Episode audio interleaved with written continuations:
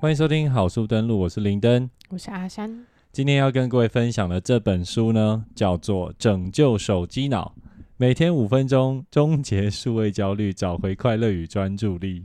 嗯，又是一嗯本副标题很长的书哦。对，好那我们就简单称呼这本书叫做《拯救手机脑》好了。好，那在开始分享之前，我们先来看一个简单的数据啊。来，阿三，你帮我打开你手机里面的荧幕使用时间的统计数据，我们来看一下。我你知道在哪里开吗吗？诶、你在系统设定吧，对？设定设定然后荧幕使用时间，荧幕使用时间到了。好，来你看一下上周你平均上，周的每日平均吗？对你上看一下上周的每日平均三小时四十分、欸，哦，三小时四十分。我看一下我的我觉得还好啊，还好吗？我上周的使用平均是三小时九分钟，差不多啊。差不多。那在上一周嘞，要怎么看往左滑，就是你可以先点进去那个查看所有活动，查看所有活动？对，嗯然后它不是有个周跟日吗？那你周的地方就可以往左滑，往右滑了。哎，你上周是多少？五小时五十分，五小时五十分了，哇！再上一周四小时五十五分，四小时五十五分，哦，将近要四五个哦小时、好像连续三周平均都是五小时。哇，OK，那为什么要看这个呢？其实，在书里面的作者啊，他其实在一开始就有提到，作者说现代人每天平均大概都会花三到四个小时在手机上哦。对，的确没错吧？甚至有时候更高。哦你，看，甚至十几岁的年轻人，有时候大部分是四到五小时，因为他们可能可能比较常用社群软体啊，或者是比较常玩游戏。嗯，好、也就是这个四到五小时这一段时间，大概就是一天的六分之一，你都花在手机上面。对，那这个现象能够看出什么吗？或许没有办法，但是我们会这么常使用手机的原因，可能呃，因为它越来越方便嘛。嗯，哦，那不管是讯息的交换啊、社交啊，身上工作上面，我们都必须使用很多，或都帮助我们很多。对啊，但是这个科技让我们过得越来越舒服的状况下，其实心理状况出问题的人其实是越来越多的。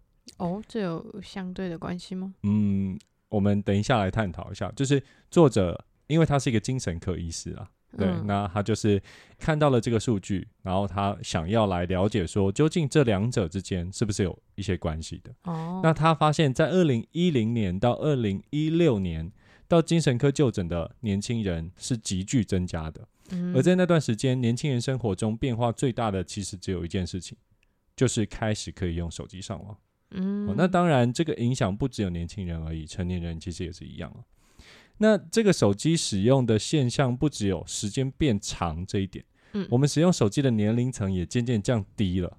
你看哦，我们小时哦候对于这些三 C 产品的刺激，都来自电视，不然就是电脑，对吧？对，大部分是电视啊，那时候电脑可能也没有很普及啊，没有，你可能去网咖，或是、对啊啊但是不会像现在一样使用时间那么长。对，那对于当时来说，这些三 C 对于我们的刺激还没有这么多，我们还有嗯时间跟同学、跟朋友出去。嗯，但现在的小朋友可能在年纪很小的情况下就开始使用手机跟平板。嗯，好、虽然手机跟平板是很好的育儿工具，没错啦，但是相比起来，现在小朋友所接受的刺激比我们以前要多的太多了。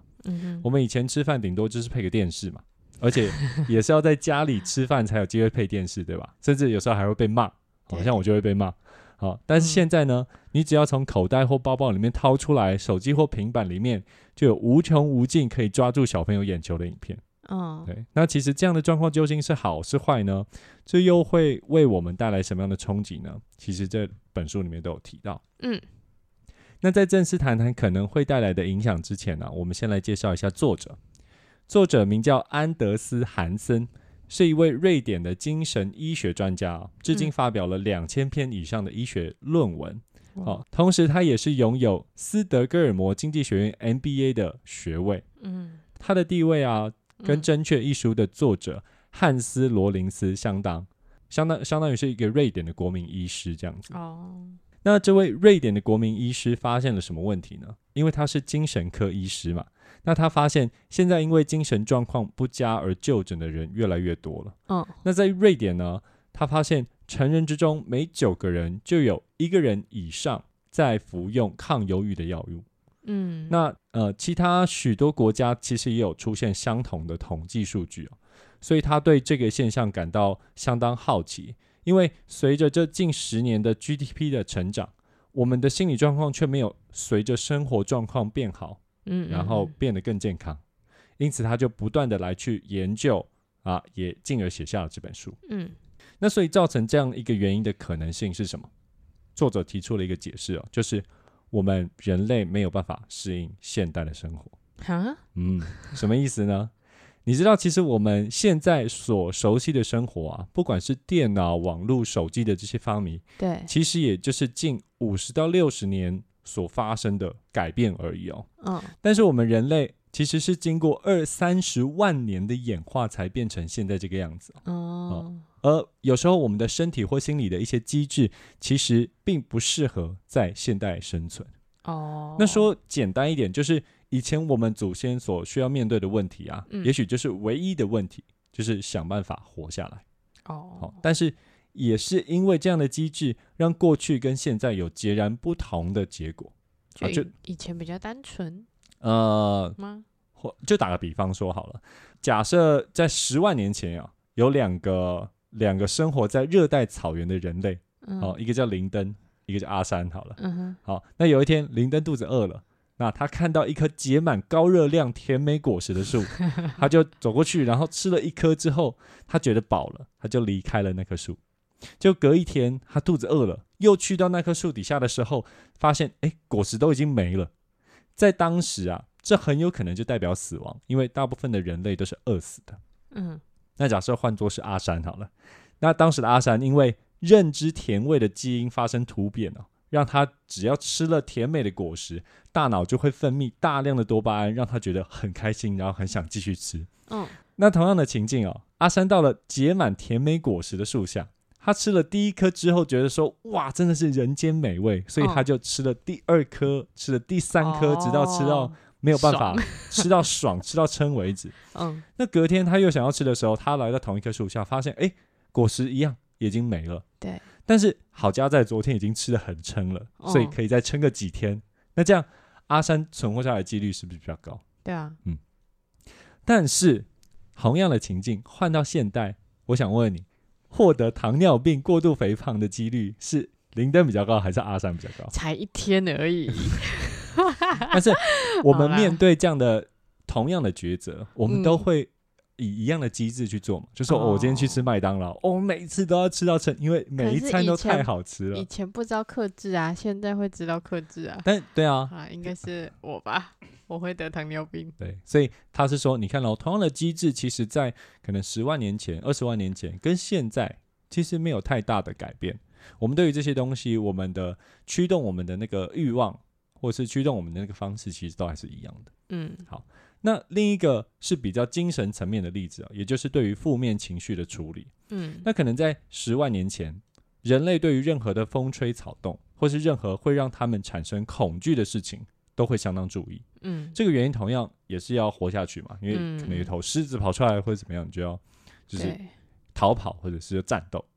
那这也就是为什么负面情绪会比正向的情绪更容易被记住的原因。好，嗯那当我们面对恐惧的时候，大脑会下达指令，释放皮质醇跟肾上腺素。那这样的化学成分呢，会让我们的心跳加快，让血液输送到四肢，以便我们不管是要逃跑或是要发动攻击，都可以发挥最大的力量。嗯但是在十万年前，这样的过程可能不过三分钟，三分钟过后不是你死就是我亡。好，但现在的人类呢，同样的压力，你可能要分三十年分期付款。好，而你看哦，在现代有太多太多可以刺激我们的东西，太多的压力来源，不管是工作啊、课业啊，甚至是你在 IG 或者 Facebook 上面抛了一个贴文，有没有人来看，都会对你形成压力。好，嗯，那我们对于压力的反应其实也是没有改变。说白了，就是像刚刚讲的战斗或逃跑而已。那当我们进入这个状态的时候，我们的大脑它的当务之急就是马上解决问题嘛。我碰到压力，我碰到这样的一个恐惧或者情绪的来源的时候，我就是要马上解决。所以他对于其他事情就会把他的那个优先级降低，其他事情嗯都不重要。比方说睡觉、吃饭、消化，甚至是传宗接代。所以说到这边，我觉得你大概也可以猜到了。如果这样的压力一直没有办法解决，嗯。就像我刚刚讲的分三十年分期付款那种感觉的话，那伴随而来的很有可能就是失眠、肠胃不好、恶心想吐，甚至是没有性欲。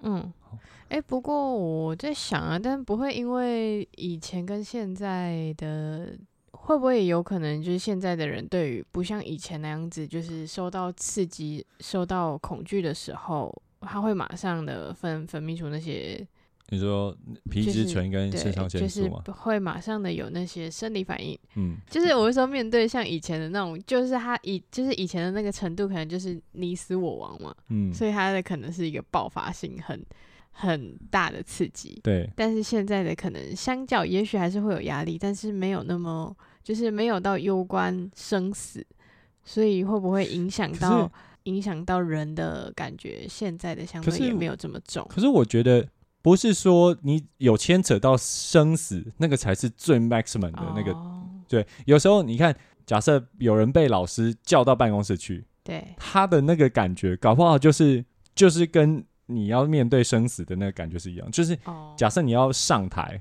你会觉得你要丢脸了，你你的面子跟你的性命是同等重要的时候，那种感觉搞不好其实是一样的。哦所以在同样的情境下，会去触发你的这个机制是是同样的。嗯。嗯。所以就会变得说，像刚刚提到的，假设你压力一直持续着，嗯。因为嗯，像刚刚提到那些的压力，其实它都是一个持续性的。对。对，那当这些呃压力一直持续着的时候，我们就会将很多很多我们呃生理上应该要去做的事情，比如说睡觉好了，比如说进食好了，比如说传宗接代好这些东西，它就会被呃忽略，怕会被忽略。但其实呃，并不是说有压力就是不好的啦。其实嗯压力还是有它正面的效果。短期的压力其实还是可以让我们变得专注。那当我们在解决完问题的时候，压力释放之后，也会获得满足感跟嗯成就感。对啊，好所以，我们大脑的机制啊，就是会强化那些让我们活下去的行为。嗯好，那这样的过程是透过什么样、什么机制来强化的呢？其实就是刚刚提到的多巴胺。嗯好，大脑透过多巴胺来驱动我们做选择，并且存活下来，去留下遗传基因，就是留下传宗接代就对了。嗯嗯，好，那想当然，性行为就也就是一种会大量分泌多巴胺的行动，嗯，所以就是一个例子啦。好，那这跟手机有什么关系呢？对啊，对，那就如同刚刚所讲，大脑会强化那些让我们活下去的行为，对吧？对。那了解新事物也是其中之一。好那这样不是越有越多新事物，就应该要越能强化你的多巴胺？没错，没错，其实就是这样，就不难理解嘛。就像你刚刚刚刚提到的，我们如果能够知道对于环境的事情知道越多，我们存活的几率也也就越大。在以前的时候嘛，但是这其实就是说，以前的这些种种的这些资讯啊，不管是任何风吹草动这些事情，对于我们来说都是攸关生死存亡的嘛。嗯所以，我们人演化出来的机制就是，我能够注意到越多的讯息，我就越能够存活下来。嗯对所以在当时是也是一个正面的机制，嗯，但是现在呢，这个就有点像是变成一个问题了，为什么？或是变成一个，会变成说它是一个漏洞。哦，那你看哦，我们现在的手机或电脑里面的每一则提醒，嗯，对于大脑来说都是一个新事物，对吧？对啊，所以就变成说，其实像以前对于这些资讯的是需要的，但现在就变成说，这些资讯反而会让我们分心。这些资讯的确会让我们分泌多巴胺，嗯但是也因为这些资讯会让我们分泌多巴胺，所以我们就会很想要去划手机。就是上瘾吗？对，其实就是上瘾的一个过程。你就会觉得说，哦，这里又有一个通知，哦，这里有一个讯息，哎，又有一个新的影片了，哎，往下滑还有东西，那我是不是都要看？因为 我那我觉得我都要看，因为这个会带给我快乐，因为我会分泌多巴胺，嗯大脑会认为说，OK，这个都是我要去接受的讯息，嗯，因为我的机制还是一样的。对对，所以这个到现在来说，它就是变成一个漏洞，变成一个问题。那为什么不好？为什么不好？嗯如果这一些东西都不断的去触发你刺激多巴胺分泌的话对，啊对啊，这些对于你你来说就像是就像是毒药，或者就像糖果一样，你这些东西太好吃了，好吃到说你不会想要去注意其他的东西，哦，对吧？嗯所以你如果一直一直被这些行为或是被这些机制绑住的话，嗯。你就会可能你没没有办法专注。哦。哦，因为我应该要应该要有更多的刺激，嗯哼。所以你会开始找手机，哦，所以你会开始焦虑说，哎、是不是现在有讯息的？甚至是有一个震动，你都会觉得说，哎、我是不是应该看一下？嗯。因为你马上去翻的这个过程，或是当当它响了之后，触发你的这个这个连接的这个过程，嗯你大脑已经充斥着多巴胺了。对，所以这个就是为什么会有问题的那个原因。好嗯所以现在啊，我们刚刚提到了我们大脑对于新事物的这些追求追求，嗯哦，这些机制，而这件事啊，其实那些社群媒体公司也非常清楚。对啊好、所以在这边要推荐各位另外一部 Netflix 的一个剧情式纪录片，叫做《智能社会进退两难》。哦，它里面讲的就是这件事情。其实这些社群媒体公司追求的目标，并不是让我们更健康的使用他们的服务，嗯而是尽可能的提高我们去使用这些服务的粘着度。嗯哦，所以想当然，我们常常手机一滑，可能几个小时就过去。对它就像是一个免费的吃饺子老虎机一样，就我一直往下滑，一直往下，一直拉，一直拉，一直拉，它就会有不同新的东西给我们。嗯我觉得这也是现在各大社群媒体一直在推短影片的原因。嗯对，你还记得之前的那个 IG，他曾一度有把它的页面改成就是像是短影，片的那个嗯嗯但我觉得很不好用。哦，我觉得那个真的是很很可怕，因为我觉得像那些影片啊，影片为什么会是短影片呢？因为影片的资讯更丰富，刺激又更强，粘着度就会更高。再加上是短影片嘛，所以你很容易就一个接着一个，嗯所以我觉得这很可怕。所以这造就了什么问题？一旦我们的奖励中枢不断的被刺激，而且是如此频繁的被刺激，我们的大脑就很很难不被这件事吸引。嗯因为就像是我们之前提到的嘛，大脑是透过多巴胺来强化某一些他要选择的行为，嗯那这就导致我们没有办法专注，尤其是在手机在旁边的时候，嗯，我们光是要抗拒拿起手机这件事情，你就会耗掉你一部分的意志力啊。而当我们没有办法专注，我们在学习或是记忆上的表现就会下降非常的多。那甚至你可能还会对周遭漠不关心，因为你手上这个会持续给予我们多巴胺的小东西，对于大脑而言是比起这个现实世界的其他事情来的更有吸引力的。哦，那所以这个就是手机或者社群媒体对于现在人的影响，现在人的影响。嗯那再来就是蓝光对于睡眠的影响。嗯当我们越来越不好入睡，精神状况越来越差的时候，你也会更难专注。嗯那同样的就是一个恶性循环。对，嗯，那最后就是手机上这些媒体播送的内容，哦，这也会是造成我们焦虑的原因之一。就像我们之前提到，负面情绪对于我们的吸引力嘛，对吧？就是在以前，我们为什么会对于负面情绪比较印象深刻，而不是正面情绪嗯的原因，是因为我们在以前的我们的祖先要要活下来啊，对所以能够关注那些可能会造成他们生死存亡的讯息嗯嗯啊，嗯会比关注那些哦很快乐很快乐的事情过于乐观，还要存活的几率还要来得更高。嗯。所以你看哦，像前几年就这两三年好了，有关 COVID-19 新冠的讯息，对。你看到你每天划开手机，就是多少人确诊，多少人死掉，打疫苗的副作用，中标之后的后遗症，blah blah blah，这样排山倒海的资讯，嗯，你能不恐慌吗？那嗯再者是社群媒体所产生的比较心态，对，当你在海量的大家都过得好幸福哦的资讯的洗礼底下，你可能会就会觉得自己在虚度光阴，觉得自己是在金字塔底层的人。是那些嗯失败者。但当然不是说每个人都会因为使用社群媒体而受害。哦，嗯当然还是有人从社群媒体中受益。那可能因为他有一个平台能够展现自己，那也能够获得回馈，变得更好。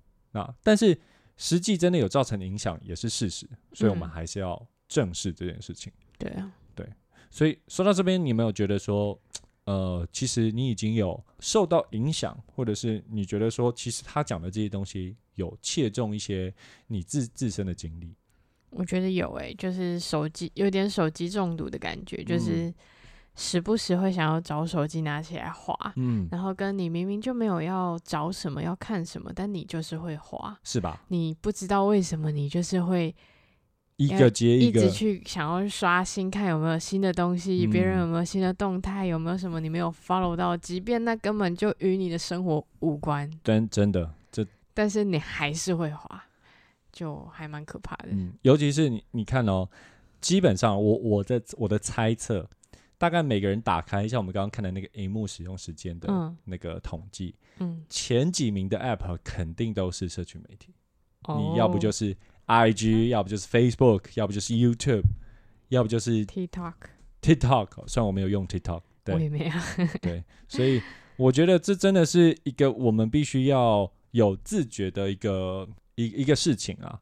对，因为有些人会，你就沉浸在那样子的状况底下，沉浸在那样的内容底下，好，那你就不知不觉的去会去默默的接受这些价值观也好，嗯，哦，或者是默默的就变成养成这样的习惯，你就会习惯那样子的刺激。有时候手机不在身边，你会感到焦虑；对，手机在旁边，你可能也会感到焦虑，对吧？那上班的时候，你可能也没有办法很好的专心，甚至是你有时候就会分心，嗯，别人来找你，或是有一个 email 讯息来，这些对于你来说就相当于是这些手机上的提提醒嘛。嗯，所以你已经习惯了这样的模式，所以你就会不断的在这个工作中去切换，好、那就导致你工作效率变低。嗯好那说了这么多，我们可以怎么改善？作者提出了两个建议，来，阿三，你猜猜作者提供的建议是什么？就把手机藏起来之类的吧，就是让自己不要这么容易去看，嗯，或者是删掉一些不必要的 app 吗？嗯我不确定。OK，那其实没错，那这是其中一个，好、它叫做数位排毒。那第二个是什么？第二个，嗯，多看书哦，呃，不是，多进行一些户外活动。呃，多运动，哈，对，一定要运动吗？就是要运动一定。要运动吗？我不能出去跟人走走，不要看手机；不能去看电影，不要看手机。一定要所以你看，运动吗？你看，你就知道现在运动多重要。每一本书都跟你讲说，你一定要运动。好烦哦、他是作者说，其实为什么要运动呢？因为他说，其实所有的心智能力都可以借由运动来提升效能哦。好、你可以透过运动来让自己变得更专注，哦，增强记忆力，甚至更有抗压性。其实这都是有研究的。那其中一个原因是我们知道，我们面对压力的反应，其实从以前到现在，嗯好、都没有改变。嗯，所以，如果我们的身体状况好，就是我们够健康、够健壮的话，当你面对了战斗或逃跑的状况的时候，你可能不需要马上启动你大脑面对压力的这样的机制，你可能就可以逃离这个威胁的对象。就是在以前的状况是这样子的，嗯，好、因此你就不会让自己的身体马上进入一个恐慌的状态。好、所以 所以是我面对到压力，我就马上手刀跑走。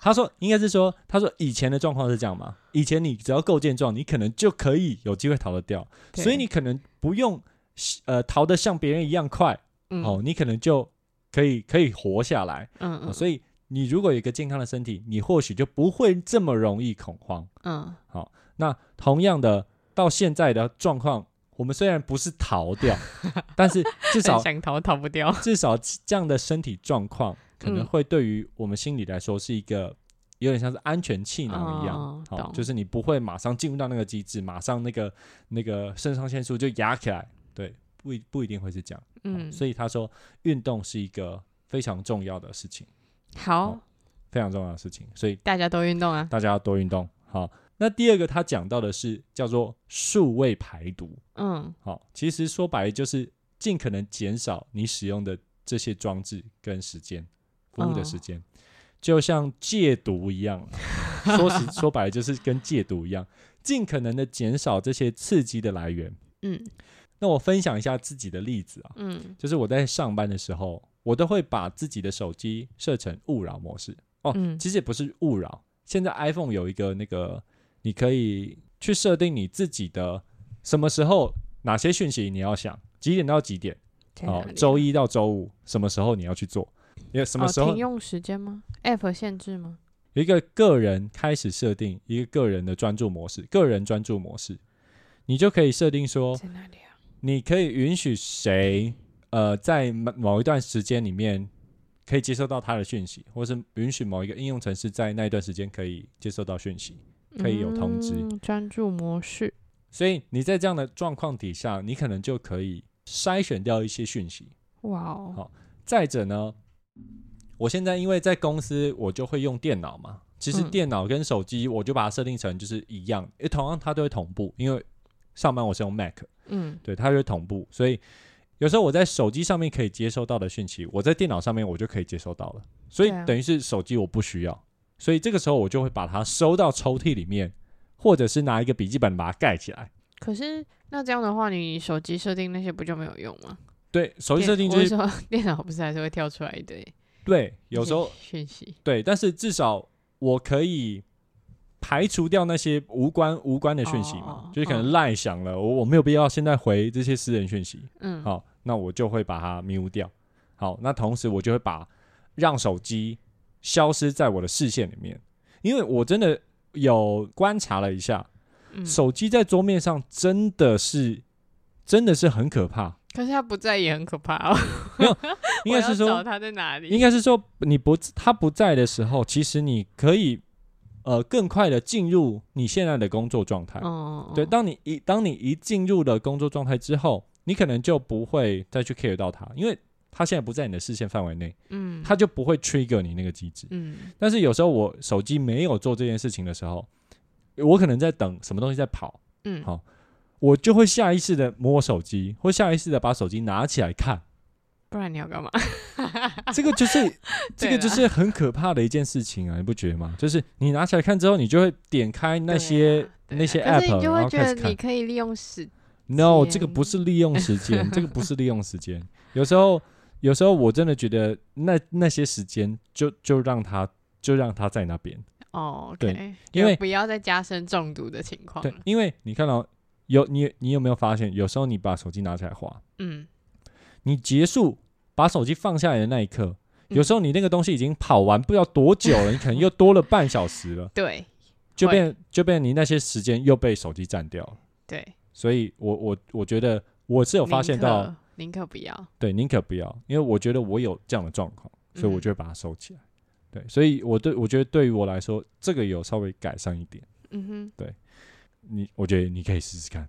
好，对，好，所以我们就是要还是要好好的审视一下自己是不是有刚刚提到类似的问题。你可能有焦虑啊，你可能因为不管是使用社群媒体或者使用手机上面有带来一些可能失眠也好，或者有一些心理状况可能有一些问题了，好嗯那你就要呃去咨询一下，或是要去确认一下自己是不是已经手机成瘾。好，嗯那如果像刚刚讲的，有一些症状出现，就赶快调整一下自己对于手机的使用方式，嗯好好的拯救你的手机脑。好，OK，那以上就是我整理出来的重点。就是好好的回到原本的生活啊，还是比较还是比较重要的。对，应该是说，他其实最后最后有一个章节有在讲，科技应该是要帮助我们人类过得更健康、更便利、更舒适，对而不是呃我们变成这些科技的奴隶，对，就是让科技使用我们。嗯，对，但现在就像刚刚提到的，社群媒体的那些公司，嗯他们设计的初衷是要让我们的粘着度更高，嗯。所以就有点目标有点冲突了。他们是要让是呃，我们离不开那些东西，我们离不开那些东西，嗯。对，所以我们要了解到这件事情，对，嗯那不要被他们绑住了，被这些服务、被这些应用绑住了。嗯。因为他们非常知道人类的大脑的这些机制是什么，分泌多巴胺的时间是什么。好，那以上就是我整理出来的重点啊。我希望我的分享能够让你更了解这本书，也能够帮助到你。如果你喜欢这样的内容，就帮我按个爱心鼓励我。那好事登录，我们下周见，拜拜。拜拜。